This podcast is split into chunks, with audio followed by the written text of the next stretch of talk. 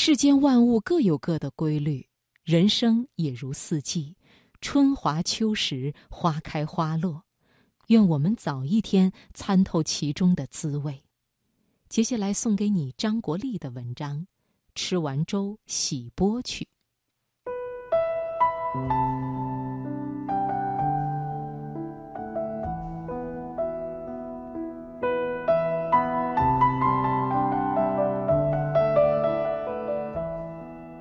早上八点半，我运动完走回家时，经过一所小学，碰巧见到校门口站着三对母女和一位老师。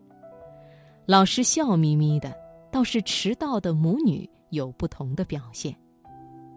第一个妈妈骂女儿：“爱睡懒觉，你看又迟到。你是不在乎，可你妈多丢人啊！”小女孩腼腆，什么也没说，一溜烟儿钻进校门。第二个妈妈臭着脸，努力的向老师解释：“今天早上家里有事，明天绝不迟到。”她扭过头叫女儿：“便当盒、水壶，看看你什么都忘记，带脑袋上学没？”第三个妈妈只拍拍女儿的屁股说：“快！”女孩进校门后回头看了妈妈一眼。我逮到妈妈的表情。他竟然跟女儿眨了眨眼。莫非今天的迟到有什么只有他们母女知道的秘密原因？唐朝时的河北赵州禅师有一套禅法，某位僧人不远千里来学法，他问赵州禅师：“我刚来，向您请教什么是禅？”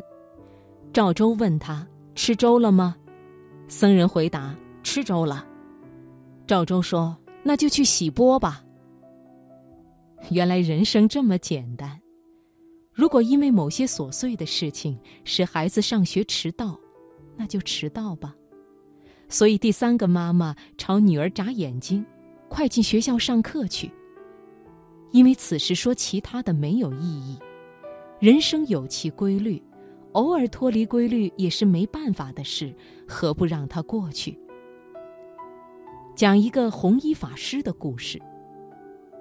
一九二五年，老友夏勉尊去宁波七塔寺看望弘一法师，见他白饭配一碟咸菜，便问：“只咸菜不咸吗？”弘一法师回答：“咸有咸的味道。”饭后，弘一法师喝白开水，夏勉尊又问：“没茶叶吗？怎么只喝白开水？”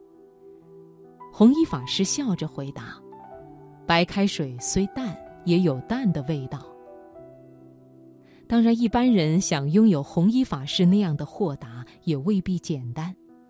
折中一点儿，我有个自私的理论：每天尽量让自己快乐。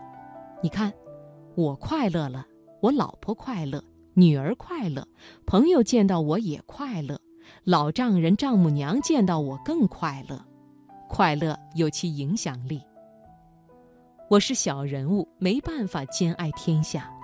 简单点儿，爱老婆，爱女儿，爱家人，爱朋友；伟大一点儿，爱邻居，爱邮局帮我打包裹的办事员。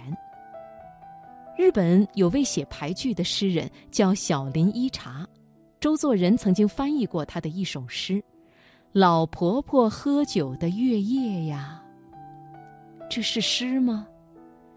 直到某天，夜晚群星闪烁，下弦月那么挂着，缺失的部分留下光晕，我一下子就明白了。下弦月像一张摇椅，别说老婆婆，我老先生也怎能不喝酒？轮到我来写首排句，《青椒与猪肉香肉》。这首写的如何？晚饭的下酒菜，青椒的籽得去干净，免得辣得呛喉。吃完饭记得洗碗，反正总得有人洗。我抢先动手，老婆高兴，全家高兴，小和尚高兴，赵州禅师高兴，也就接近世界大同了。